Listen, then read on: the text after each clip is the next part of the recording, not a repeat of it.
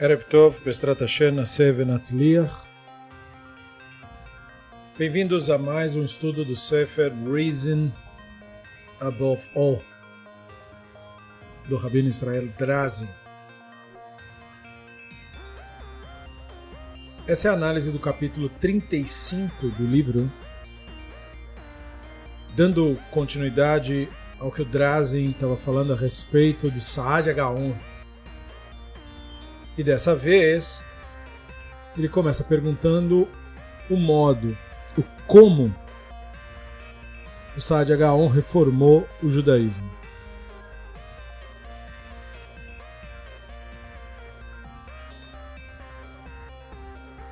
Nesse trecho do livro, dando continuidade ao que ele já havia mencionado a respeito de Saad Gaon, ele lembra do período dele de educação judaica nos Estados Unidos. E ele lembra que na década de 60 a orientação das escolas religiosas judaicas, que naquele período eram predominantemente ortodoxas, portanto, representavam esse sistema autoritário de pensamento, elas ensinavam Torá e Talmud apenas em Yiddish. Apesar de que judeus faraditas têm outro tipo de idioma e outro tipo de tradição, judeus marroquinos, italianos, enfim, do resto do mundo inteiro. Né? Mas ele lembra que os professores liam os textos ou em hebraico ou em aramaico, só uma questão da leitura do texto, como se costuma ler a Torá uma vez em hebraico e duas vezes em aramaico, a tradução do Onkelos. Mas tudo era sempre traduzido para o Yiddish, para o público, para os alunos. E também os rabinos recebiam um tipo de treinamento, que era o treinamento rabínico europeu, inclusive nas crenças e na visão de mundo que veio desse judaísmo criado na Europa, principalmente moldado na forma como nós conhecemos hoje nos séculos 18 para 19. E eles davam sermões em Yiddish ensinavam apenas nesse idioma, predominantemente, novamente, na década de 60. E isso permitia diversas articulações retóricas só possíveis nesse idioma, já que ele também lembra que quando você usa um idioma, você também usa expressões que são melhores entendidas naquele idioma, naquele vernáculo. Mas aí foi a partir desse período que ocorreu uma mudança no sistema, digamos, educacional judaico, uma mudança gradual, mas uma mudança rápida e aí se passou a ensinar e também falar o inglês no lugar do Yiddish. E ele lembra que essa mudança foi considerada necessária à época porque os judeus nascidos nos Estados Unidos não falam nem hebraico, na maioria dos casos, e muito menos o Yiddish, mesmo aqueles que têm família ou tradição Ashkenazi. E aí, os textos judaicos usados na Europa, que eram ensinados em Yiddish, deixavam de estar acessíveis ao público que agora estava nos Estados Unidos. E aí ele conta um momento em que um rabino chamado Haron Rakefet comentou com ele que no auditório da Universidade de Princeton, um aluno da Yeshiva University estava assistindo o Rabino Soloveitchik. E esse rabino sempre ensinava em Yiddish. E o rabino falou para ele se ele não podia falar inglês porque ele não entendia Yiddish. E teria sido essa, segundo esse rabino, a atitude que fez com que o rabino Soloveitchik passasse então a só ensinar em inglês. e parou de usar o Yiddish, portanto. E ele lembra de que muitos rabinos do período lutavam contra essas mudanças de se parar de usar o Yiddish e usar inglês no lugar. Da mesma forma que o movimento ortodoxo também lutou contra o uso do hebraico como vernáculo. Hoje é um dos idiomas oficiais do moderno Estado de Israel, ao lado do árabe e do inglês.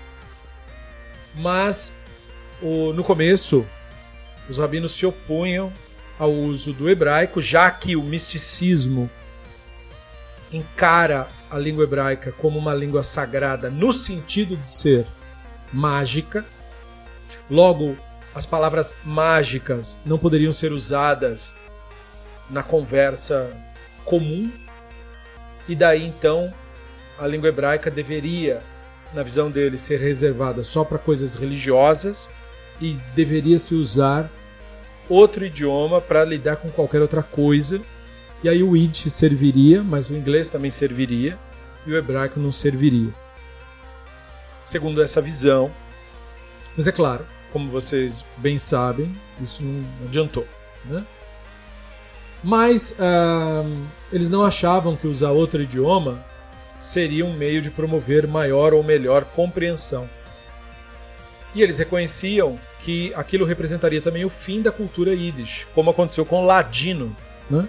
se tornou um idioma morto, não falado, mas que um dia fez parte de comunidades na Espanha e Portugal e outras regiões similares. Então estava se substituindo a cultura Yiddish pela cultura americana ou americanizada, melhor dizendo, nos estudos normativos judaicos, né? introduzindo o inglês nesses estudos normativos. E ele começa contando isso para nos falar do Sade Gaon. Porque o Sade Gaon ele teve um problema parecido com esse no século X da Era Comum. E esse problema que o Sade Gaon teve também é um problema que existiu no mundo antigo. Depois do exílio da Babilônia, o povo de Israel não mais usava o hebraico como idioma vernacular. Usava, na verdade, o aramaico, que era o idioma babilônico, do qual se derivou outros idiomas, como por exemplo o persa, que hoje é escrito com caracteres árabes, mas é herdeiro da língua aramaica, seria a versão que sobreviveu do aramaico. E essa mudança no idioma que a população usa afeta, portanto, o entendimento da população da sua expressão cultural que veio numa outra língua, de modo tal que, com o passar do tempo, muitos judeus já não conseguiam mais ler a Torá, que é escrita em hebraico, e eles usavam no dia a dia o aramaico, forçando então a elaboração de uma tradução da Torá para o aramaico. De modo similar, na época do Saad Gaon, o idioma utilizado era o árabe e não o aramaico e nem o hebraico. A maioria dos judeus na Babilônia e no Egito e outros locais falava árabe.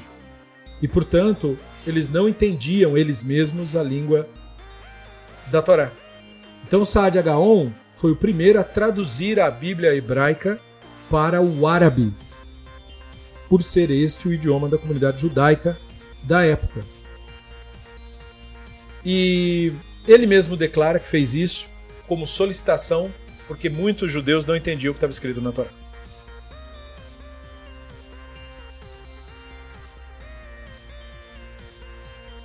Então, ele usa isso como temática para que a gente possa refletir sobre o impacto dele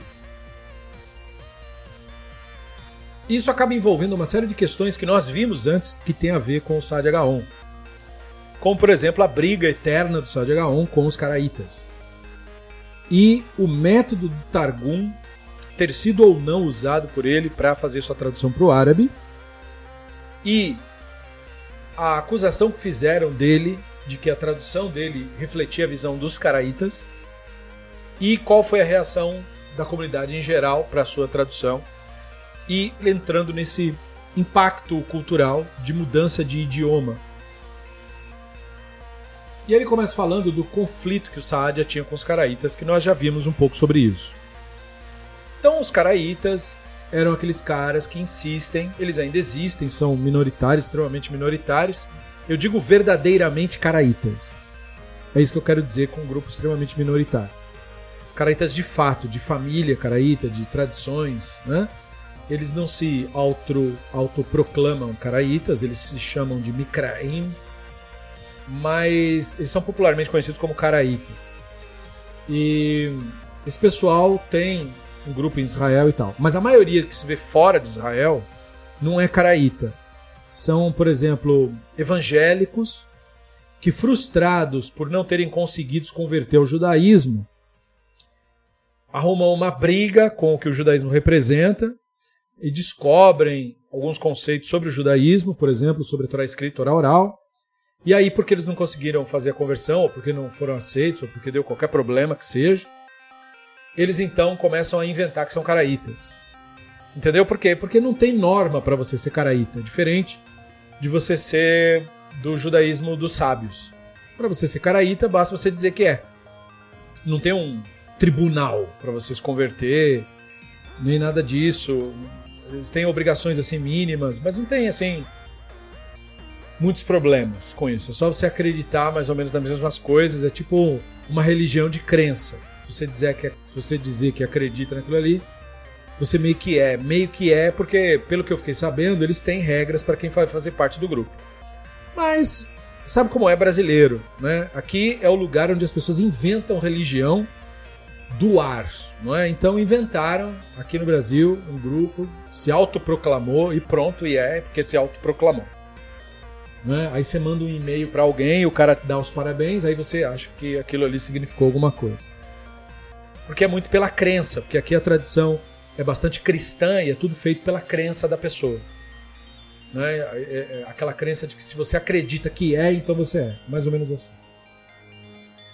Mas isso não é caraíta de fato. Então eu só informo. Né? Caraíta é mesmo membro dessa família e dessa tradição. Existem algumas pessoas que de fato são caraítas mesmo. Mas não é esse público que geralmente se ouve falar. Mas seja como for, esse pessoal aí então insiste que ah, a gente só segue a Torá.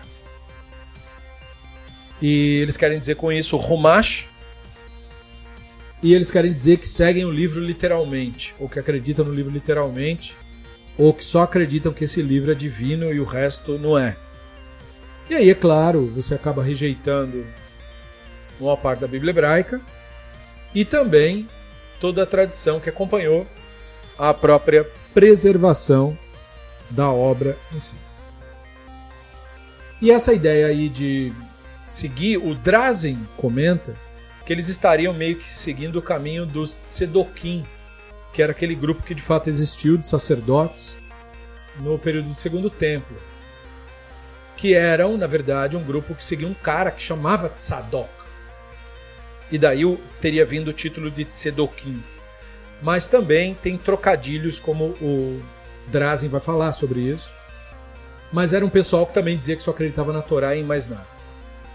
Mas isso é tudo questão de conveniência. Os Sedoquim diziam isso, não por convicção ideológica, mas porque, com base só no texto da Torá, uma série de decisões que eles tomavam contra as tendências tradicionais não poderiam ser contraditas só no texto da Torá. Mas até aí, a Torá é um livro cheio de lacunas a preencher. Então você pode inventar o que você quiser, se você só tiver como base o texto da Torá. Mas, seja como for, ele falava que os rabinos adicionavam ideias e eles não aceitavam, que não é genuíno da Torá. E é muito interessante porque a Torá é um livro de múltiplos autores, como nós sabemos. Logo, a própria Torá não é o que eles estão pensando que é, ou seja, um monobloco, um texto único de um único autor. Ela é, nela mesma, reflexo de uma tradição oral. Portanto, seria muito mais lúcido e racional a admissão das tradições orais do que sua rejeição. Mas teria sido por essa razão, modo de falar, que a maior parte dos estudiosos considera que eles são popularmente chamados de caraítas por causa da expressão em hebraico kra, de likro, o verbo ler em hebraico. Kra também é um eufemismo para texto.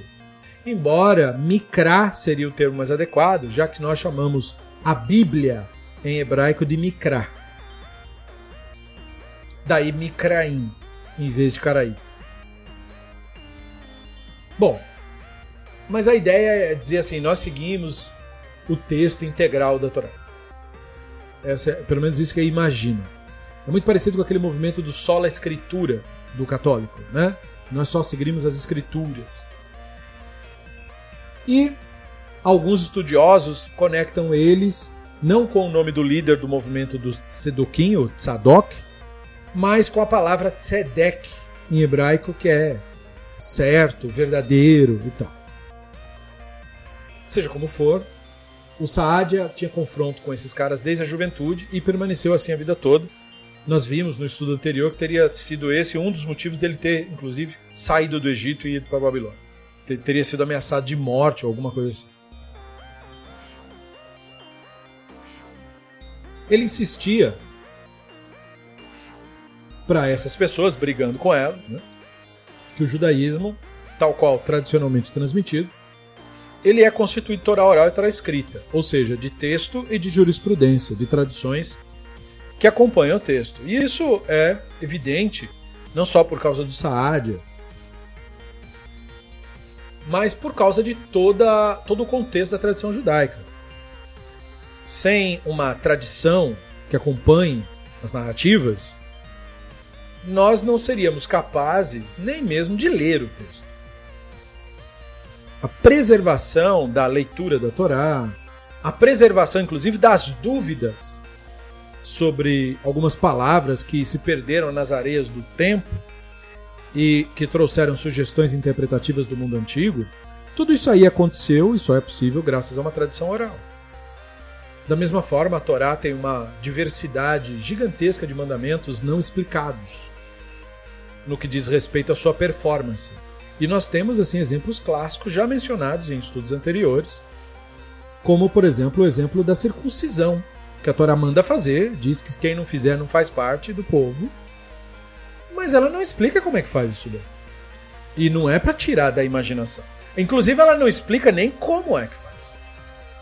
No sentido de que a palavra em português circuncisão já tem todo um significado já carrega uma interpretação, mas que foi dada pela tradição.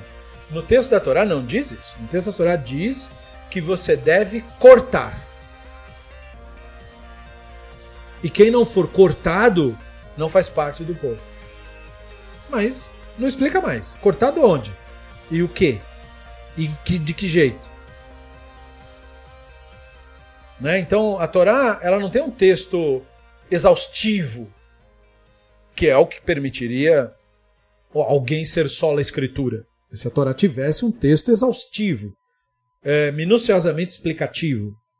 A Torá não tem isso. O texto dela não é explicativo. A Torá não explica como abate o animal, mas diz que não pode comer o animal a menos que seja abatido conforme foi ordenado. Mas ela não diz como, como é que foi ordenado. Ela só diz assim: você abaterá conforme eu te ordenei. E aí você fica, mas como que ordenou? Da mesma forma, a Torá ordena que, ó, vocês não farão obra no Shabat. Mas não diz o que, que isso quer dizer. E com exceção de acender fogo e não carregar objetos, a Torá não dá mais explicações sobre como observa o Shabat. E não obstante a não dar essas explicações, ela diz que quem violar é passível de pena capital. Mas ela não diz como que faz, mas diz que se você errar, você morre e aí você fala, mas aí como é que eu fico? Se eu fosse depender só do texto e da minha imaginação, então quais as chances de errar? São muito maiores do que de acertar. Então é claro que diversos momentos a Torá precisa de uma tradição oral, ou seja, de uma jurisprudência, para que eu sequer consiga entender o que ela está falando como a Torá dizer que você não, cunha, não cozinhará o cabrito no halav ou no releve de sua mãe. Veja, a palavra halav e releve são escritas da exata mesma maneira. Só que halav quer dizer leite e releve quer dizer gordura. Eu não posso cozinhar o cabrito na gordura da mãe ou no leite da mãe, que são coisas completamente diferentes. E aí, se eu for aplicar uma ou outra interpretação ali, eu também tenho que decidir isso para o resto do texto inteiro. Quando o texto diz, não, vocês não comerão a gordura. É, não comerão a gordura ou não comerão o leite? E aí eu, eu tenho que inventar a interpretação? Ou tem uma tradição antiga da prática disso da parte dos mais antigos receptores dessa cultura? Se não tem, então eu posso inventar o que eu quiser. E aí eu vou fazer isso de acordo com a minha conveniência. Por que eu não faria? Se sou eu mesmo que estou inventando. Agora, se tem, então eu tenho que saber. E aí isso implica que tem uma tradição oral, uma tradição oralmente transmitida. E o fato de que em dado momento essa tradição oralmente transmitida começou a ser posta por escrito, não muda o fato de que houve uma tradição oralmente transmitida. Na verdade, confirma esse fato. E quando você analisa qual é o, o conteúdo dessa tradição oralmente transmitida, você descobre que essa tradição é uma tradição de leitura não literal dos textos. Que, muito em contrário a caricatura que fizeram do judaísmo do século II, a tradição que veio de como esse judaísmo seria praticado pelos judeus mais antigos, mostra que eles não eram só a escritura. Ou seja, eles não seguiam o texto ao pé da letra. Muito pelo contrário. Então, o Drazen chama nossa atenção para esse para essa procura por um entendimento que fosse embasado. Ele chama de científico, mas ele não quer dizer científico no sentido popular da palavra hoje. Ele quer dizer no sentido mais de acadêmico, ou linguístico, ou filológico do texto, da linguagem que a Bíblia hebraica tem.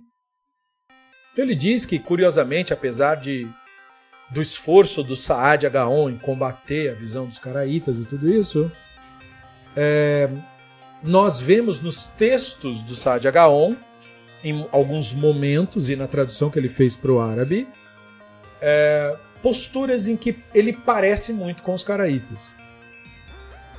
E isso associado ao fato de que as opiniões do Saad Gaon mudaram o judaísmo depois dele. E os caraítas, nessa coisa de preservar só o texto da Torá, eram muito dedicados ao estudo da língua. E talvez ainda seja. Né? E o Saadia também mantinha que o real entendimento da Bíblia hebraica só pode vir de uma pessoa que estude a língua da Bíblia hebraica. Você não pode ser, portanto, uma pessoa dependente de tradução. Você tem que tirar a sua preguiça, seu desânimo, a sua, é, o seu impedimento, a conveniência de usar uma tradução, e você deve procurar aprender o idioma no vernáculo. E isso não quer dizer que o Saadia tenha abandonado a visão do judaísmo rabínico, né? de que a Torá oral é o fundamento da Torá escrita. Muito pelo contrário. Nós temos até, inclusive, para ilustrar a presença e importância da Torá oral em relação à Torá escrita, uma anedota, que não se sabe se é literal ou não, mas não vem ao caso, de um aluno que teria questionado a veracidade da Torá oral para o sábio. E aí ele falou para o sábio que, olha, eu quero aprender a Torá escrita, mas eu não quero aprender a Torá oral. E aí ele não sabia nem ler. Né? Então, quer dizer, uma pessoa cheia de opinião, não, não tem a instrução mínima, mas já tem opiniões fortes. Né? Então o sábio teria dito para ele: tá bom, vamos começar com o alfabeto. E aí ele apontou para ele a primeira letra do alfabeto hebraico, a letra Aleph, e disse: ó, oh, esse aqui é o Aleph. E apontou para o Bet e disse: esse aqui é o Bet. Apontou para o Gimel, disse é o Gimel. Apontou para o Dalet, disse é o Dalet. Apontou para o Rei, disse é o Rei e falou para ele: volta amanhã para você aprender mais. E aí, no que ele voltou no outro dia, ele apontou para o Bet e disse: Bom, então recapitulando, isso aqui é o Aleph. E apontou para o Gimel e disse: Isso aqui é o Bet. E apontou para o Aleph e disse: Isso aqui é o Dalet. E ele confundiu tudo. E aí o aluno falou: Mas na outra aula o senhor me disse que esse aqui que era o Aleph. Aí o sábio teria respondido para ele: Pois é, mas se você se quer para aprender a ler, você depende de mim. Ou seja, de uma versão oral do ensino e não do texto que está escrito. Você depende de mim para te dizer o que, o que significa, muito mais e além o restante de toda a Torá.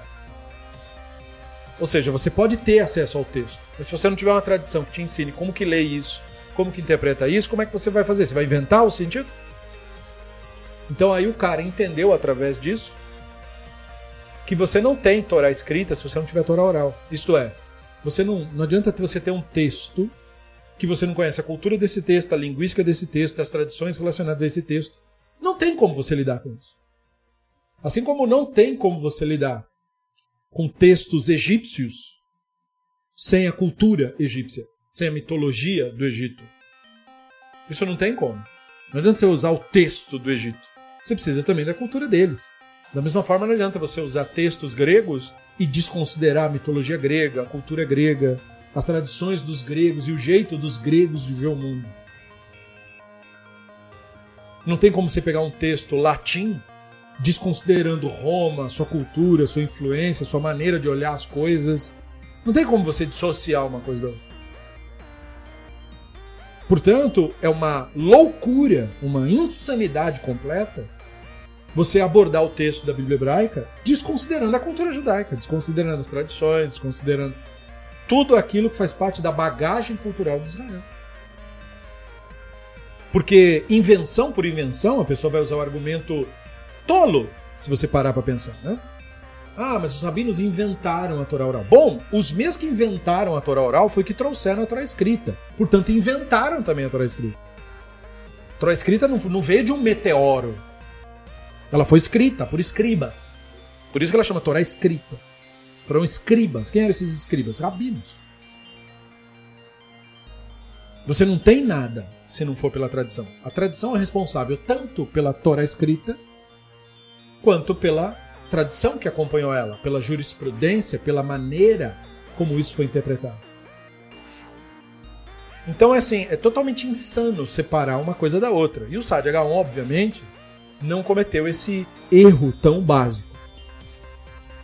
Mas ele viu que questões, pelo menos duas, citadas pelo Drazen, seriam fundamentais é, e que seriam conflitantes, é, duas questões existiam no modo de se interpretar. E aí ele fala a respeito do Pshat, que é um, um jeitão tradicional de se ler o texto procurando o sentido simples do texto, que é muito confundido com a questão de você procurar literalidade. A literalidade do texto nem sempre é a maneira simples de entender o texto. Por exemplo, se você lê o mito do Éden, é um mito, é uma história. E no mito diz que uma serpente falou com a mulher. Literalmente, essa leitura não facilita o entendimento do texto. Porque ela conflita com a realidade de que o animal em questão não fala. E mais do que isso, não ouve. Porque serpentes são surdas. E, portanto, ainda que eu quisesse forçar uma encenação literal, eu tenho esse outro problema. O bicho escolhido não serve para comunicação verbal. Então, ler literalmente nem sempre é a maneira simples ou a maneira mais simples de se entender um texto. Então, o Pshat, ele representa uma leitura simples, não uma leitura necessariamente literal. E, portanto, tem textos da Torá que não dá para ler de maneira simples. Porque a maneira simples não ajuda no entendimento. Então você tem esse conflito de escolher ler um texto procurando a maneira mais simples possível, quando possível. E aí você tem também a questão de você ler com mais influências explicativas, que é o restante dos métodos de se ler o texto. Você tem o, o método do Midrash, o método, portanto, em que você cria histórias para ilustrar ideias que você quer dizer que o texto está aludindo. Ou você tem o remes, que é quando você lê o texto prestando atenção, por exemplo, na filologia, terminologia que foi usada para tentar uh, supor a intenção de quem escreveu. Ou então você vai para uma leitura, digamos, mais sublime do texto, se você tiver sucesso em coletar informações suficientes nas versões anteriores. Aí você chega no Sod, que é um nível que o texto estaria apontando, digamos assim, mas sem falar diretamente. O nível de um grau mais poético, de uma leitura mais sutil. E aí, nessa atitude dele, ele procurou insistir ou tentar fazer na tradução dele com que sempre o Pshat fosse mencionado na tradução árabe. E isso gerou críticas, porque, como falamos, a tradição judaica não é só a escritura, não é bitolada no texto. E, portanto, textos que são antropomórficos, textos que são bastante complexos, como esse de cobra falante, ou mesmo aquele do Bilan, da jumenta falante, e coisas dessa natureza, você simplesmente traduzir isso literalmente não ajuda em nada. E aí, é claro, algumas pessoas acharam que ele estava sendo tão infantil quanto os caraítas, com os quais ele brigava tanto. E o ponto é que o Saadia, nessa atitude, ele foi pioneiro dentro desse conceito de judaísmo rabínico, de interpretar o texto para poder facilitar para as pessoas que não falam mais o vernáculo. E ele teria sido um dos primeiros entusiastas de interpretar as escrituras nesse modelo Pshat, muito antes de Irashi e de muita gente. Quando ele traduziu a Torá para o árabe, o Drazen nos diz novamente, porque era o, era o vernáculo, né, o idioma que os judeus falavam naquela época. Ele decidiu isso lendo o Pshat, ou seja, tentando interpretar tudo literalmente do jeito que está lá.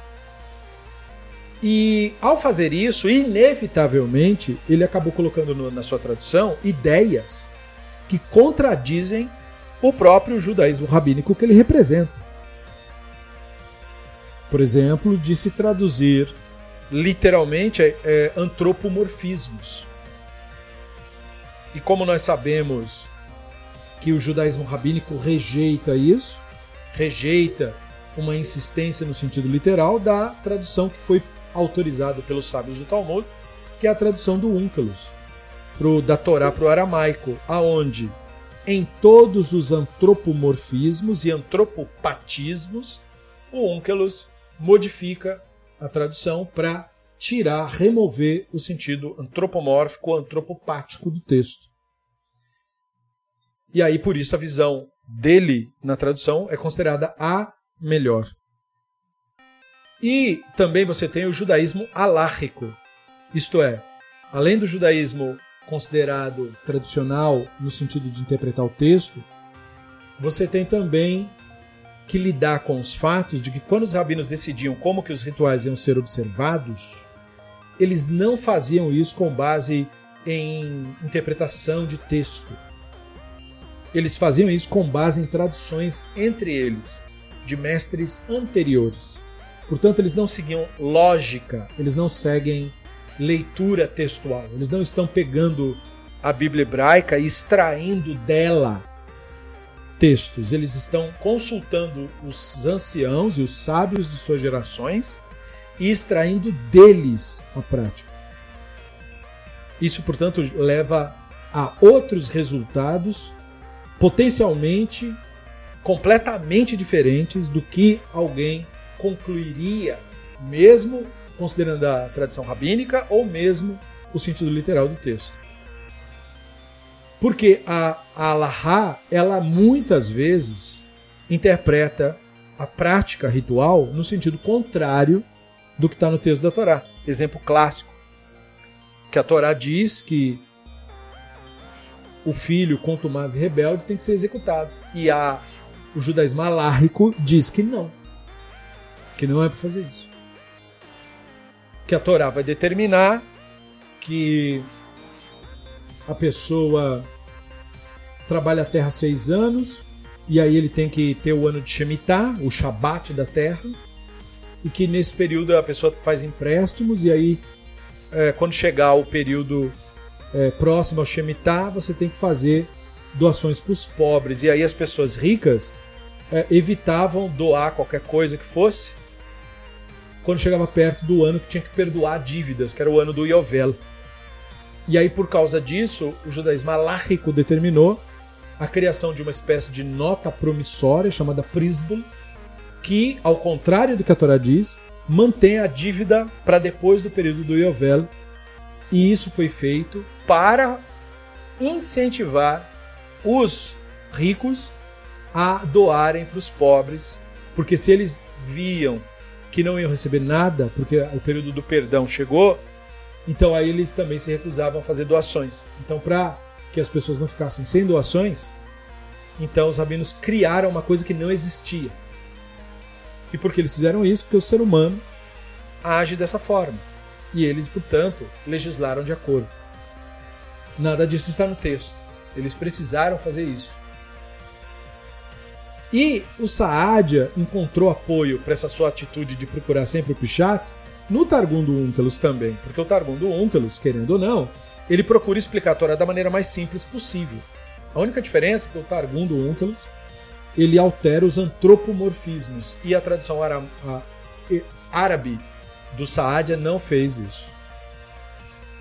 Então, na visão do Saadia Gaon, quando você traduz as coisas assim, de maneira simplória, você está provendo para as pessoas ignorantes o que ele chamava de verdade pronta, que são as crenças que seriam boas para os pobres e ignorantes, por meio das revelações, que no caso é o texto da Escritura, para que a pessoa, digamos, é, se comporte. Né? No século X da Era Comum, esse modo de, digamos assim, governar uma população era, digamos, o modo padrão. Né? Todo mundo fazia isso. E, portanto, o Saadia está refletindo a época que ele viveu, naturalmente. E para o Saadia Gaon, as, as reflexões filosóficas sobre tudo isso, sobre a tradição como um todo, elas são apenas secundárias no que diz respeito à autenticidade e os valores da Torá, mas a Torá seria a fonte mais confiável porque ele queria que as pessoas nutrissem uma visão que é muito parecida com aquela visão mágica, mística da Torá, da Torá ter atravessado os tempos como um meteoro atravessa o universo, significando então que ele não tinha sobre a Torá um olhar crítico, analítico. Né? Ele tinha o olhar muito parecido com o olhar do crente, né? inclusive de outras religiões. E ele interpretou muitas das suas terminologias escolhidas na tradução árabe é, conforme o Unkelus orientava. Se percebe isso, de acordo com os pesquisadores, que ele seguiu o Unkelus em muitos momentos. Mas é, ele também, quando ele colocou os termos antropomórficos, ele mostrou uma certa influência parecida com a dos caraítas. E, portanto, por essas e por outras, é que consideram que a tradução de Saadia, da Bíblia hebraica, para o árabe é uma tradução literal, como se fosse. Que talvez assemelharia sua tradução com a Vulgata Latina, que também é uma tradução né, do, do hebraico para o latim, que simplesmente troca as coisas de palavra, né? pega a palavra do idioma e põe no outro.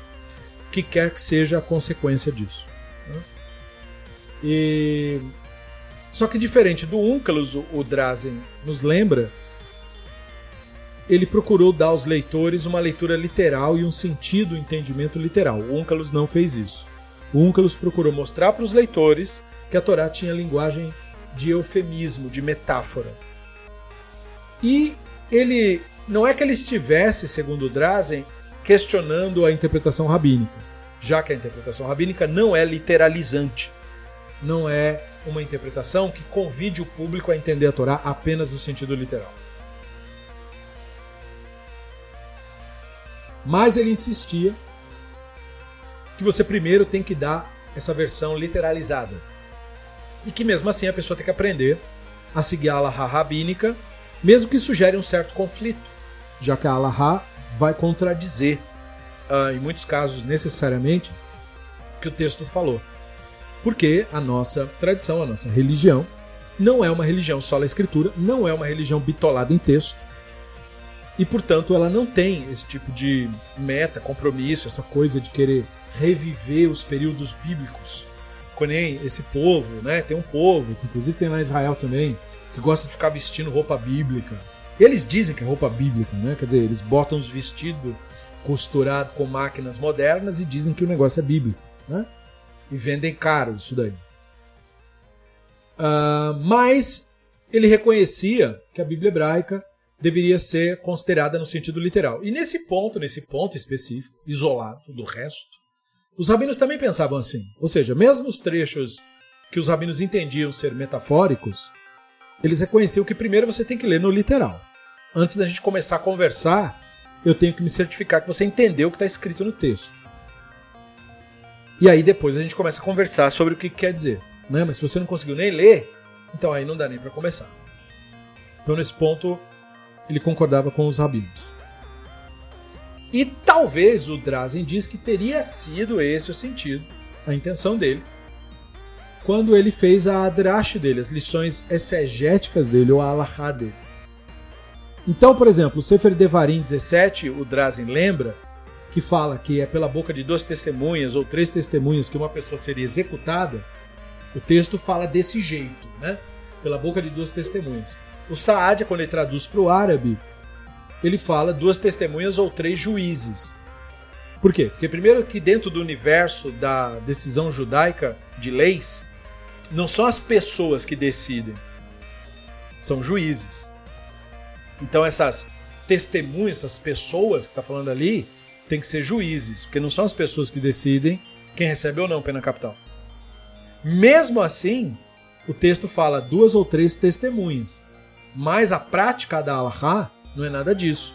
Porque a prática da Allahá diz que um caso de pena capital só pode ser julgado por pelo menos 23 juízes.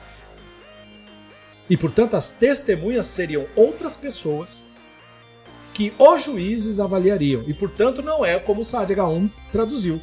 Porque ele colocou duas testemunhas ou três juízes. E na Allahá prática, três juízes só podem decidir casos monetários financeiros. Três juízes não podem nem se decidir casos de pena capital. Casos de pena capital tem que ser discutido com 23 juízes. Então, isso é um exemplo bem clássico da distância da tradução do Sadi Gaon, do texto da Torá e da Alahá. E ele cita um pesquisador, o Henry Malta, que escreveu um livro chamado Sadi Gaon, His Life and Works, 1921, e aí no trechinho ele fala o seguinte: dado que ele nem sempre segue as regras da Massorá, que é a tradição, né? a gramática ou uso comum, mas procura alcançar o máximo possível de clareza e consistência, às vezes desconsiderando todas as dificuldades que surgem quando você faz isso, das regras e costumes. Ele não hesitava em inserir palavras e frases na tradução árabe, ou dividir e conectar versos e sentenças no texto árabe à sua própria maneira. Então, por exemplo, o quando traduziu a Torá para o aramaico, ele não adicionava nada disso. Os versos que tem em hebraico são os versos que tem em aramaico. A este ponto, sua tradução chegava às vezes numa interpretação específica, como essa que eu dei de exemplo.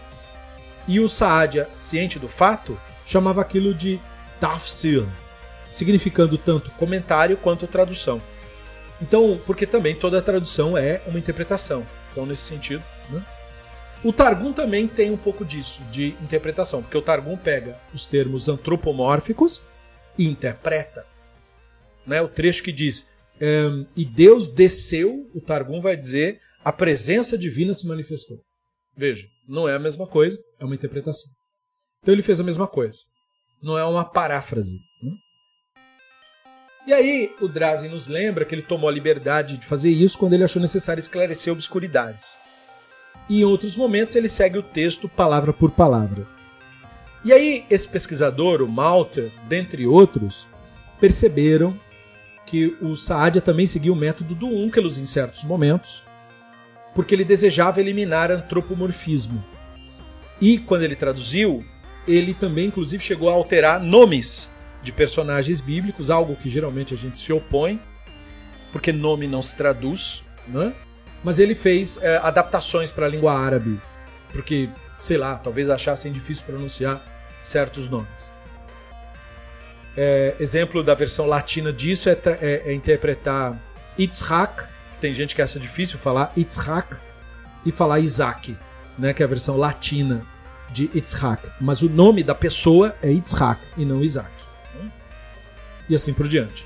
Nós temos o costume no nosso grupo de estudos de manter os nomes não só dos personagens bíblicos, mas de tudo que tiver que ver com a cultura, tudo aquilo que for um, de valor um, cultural, que for agregar novos conhecimentos. Porque também estudar a tradição judaica é uma oportunidade de estudar outra língua. Então por que não aprender que o nome do personagem não é Josué e sim Yehoshua, que é outro nome, completamente diferente, né?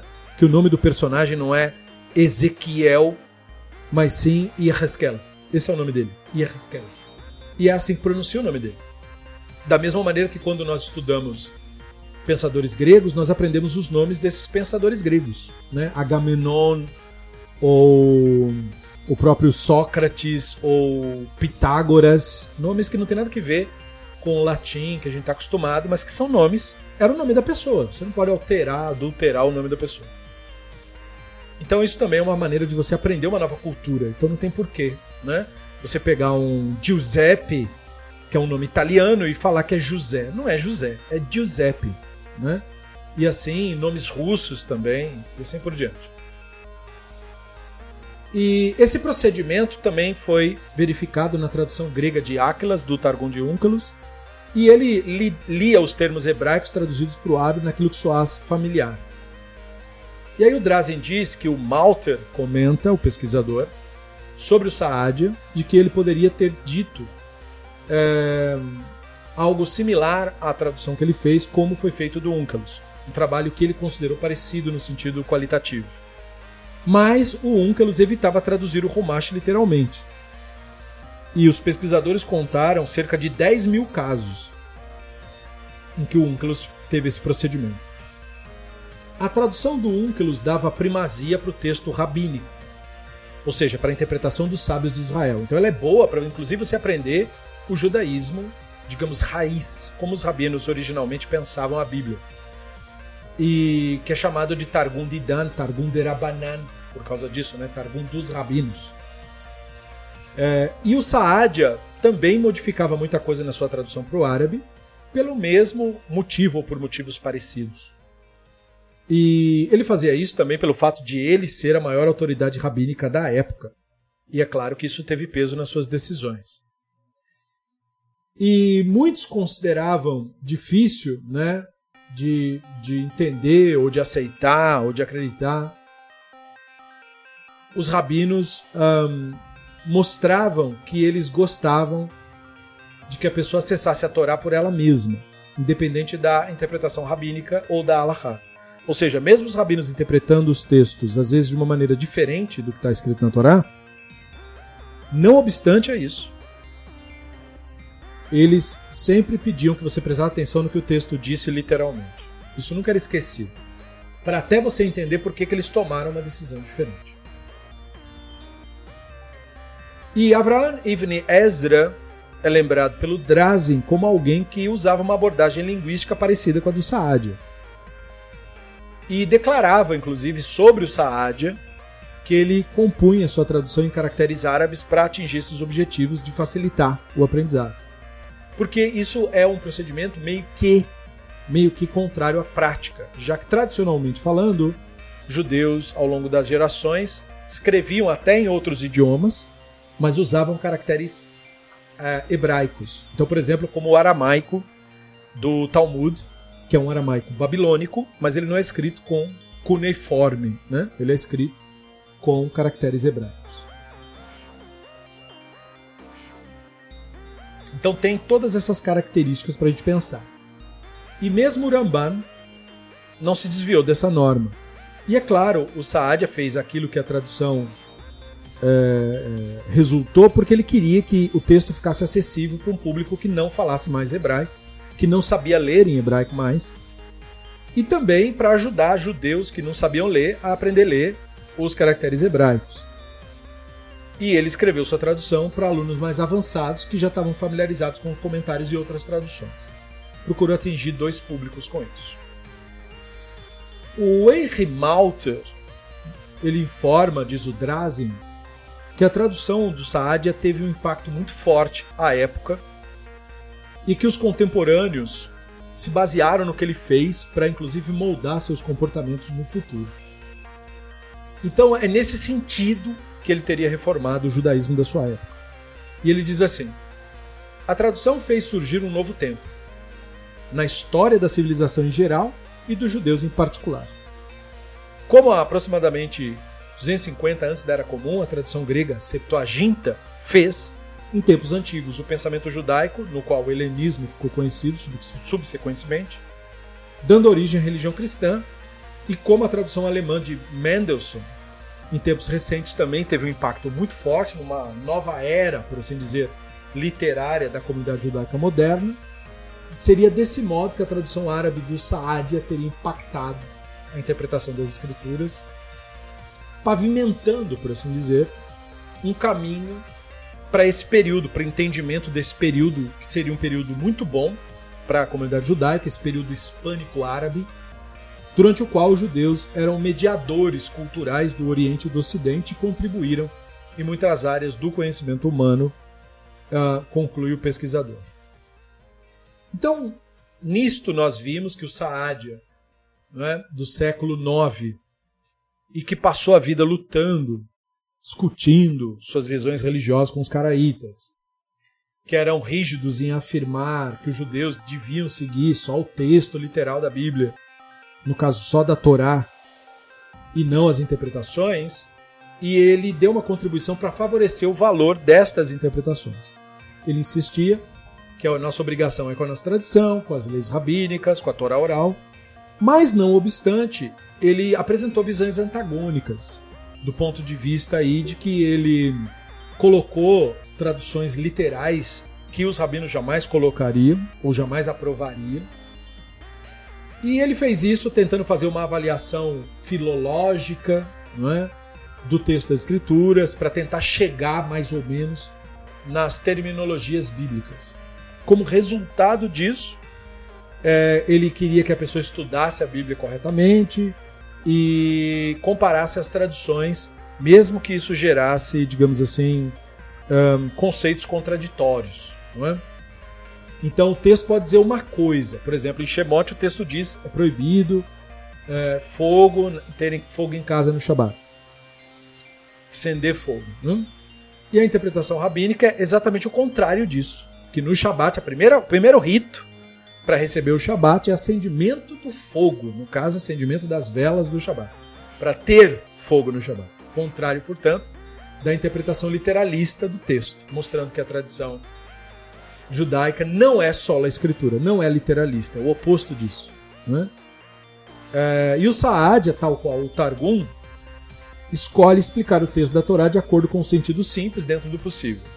E aí o resultado dessa escolha aí gera vários problemas textuais que são decorrentes desse tipo de caminho. E aí ele acaba chegando a frases, expressões que são contrárias àquilo que os rabinos ensinaram, porque o resultado inevitável de ficar se lendo o texto literalmente é esse mesmo. E apesar desses desvios de Allahá, ou seja, essa não é a prática ritual fazer isso que ele fez, os rabinos do Talmud consideraram a tradução do Unkelus oficial e ordenaram, né, e até hoje isso vale, que quando a Torá é lida, tem que ser lida uma vez hebraico, ou antes, duas vezes hebraico e uma vez em aramaico. E os rabinos também, do período do Saadia Gaon, aceitaram sua tradução árabe, que se tornou modelo, inclusive, para modos de se traduzir a Bíblia hebraica futuramente.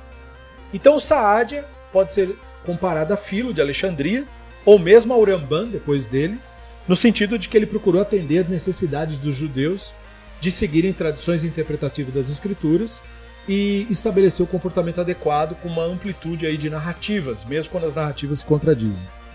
Mas tal qual, o Saadia reconhecia que tem que se usar a razão no entendimento da Bíblia hebraica. Tanto que ele escreve o Sefer Emunot Vedeot para enfatizar isso. E dentre outras coisas, ele sentia a necessidade de traduzir a Torá para o árabe, como o Drazen comentou que se sentiram necessidade na década de 60 de parar de usar o Yiddish como vernáculo e começar a usar o idioma inglês, que é o idioma que todo mundo fala, porque o árabe era o vernacular no século IX da Era Comum, no século X, E ele, portanto, usou inclusive caracteres árabes para poder é, permitir que o público acessasse o seu material. Ele insistiu que o hebraico bíblico deveria ser compreendido de acordo com as regras gramaticais cientificamente reconhecidas. E quem não soubesse, então que lesse a sua tradução. Então, essa maneira de abordar o judaísmo é uma maneira que acabou reformando, e é por isso que hoje em dia, movimentos mais iluminados do judaísmo, mais lúcidos, são os movimentos que proporcionam a experiência cultural no idioma que as pessoas falam. Né? Então, em vez de eu insistir em que as pessoas aprendam é, hebraico para somente então, embora eu, eu, eu, eu incentive muito a aprender hebraico, mas não para como condição para você acessar. Né? Se nós temos um vernáculo comum, nós não temos motivo de não usar esse vernáculo. A única coisa que nós temos que cuidar de preservar são as tradições ah, próprias da cultura, como eu costumo manter os nomes originais dos livros, os nomes originais dos personagens, os nomes originais dos, dos lugares, né, com raras exceções. Por exemplo, é, é, eu abro exceção quando nós falamos de Jerusalém, em vez de falar Jerusalém, porque é muito é, extensivamente popular Jerusalém. Então, tudo bem, né? Mas outras coisas podem é, ser acrescidas, como aprender que não é Gênesis, é, Êxodo, é, Levítico, Números e, e Deuteronômio, que são os livros da Torá, mas Bereshit, Shemot, Vaikra, Bamidbar e Devarim. É, é, é, um enriquecimento cultural, além de um convite para o aprendizado da língua. Muito bem, então o Drazen nos traz a esse tipo de reflexão nesse momento do livro e nós ficamos por aqui. Para a nossa próxima aula, já prontos para a nossa próxima aula, estamos na reta final desse livro o que me faz lembrar de agradecer aos nossos colaboradores, sem os quais esse projeto de investigação minuciosa da obra, desse e outros livros, não seria possível. Então eu agradeço a cada um de vocês que colabora para tornar isso realidade. E se você ainda não é colaborador, você é convidado a se tornar se você aprecia o estudo racional da Torá e gosta desse tipo de conteúdo, se isso te enriquece, não é? Se tem a ver com o seu uh, campo de interesse.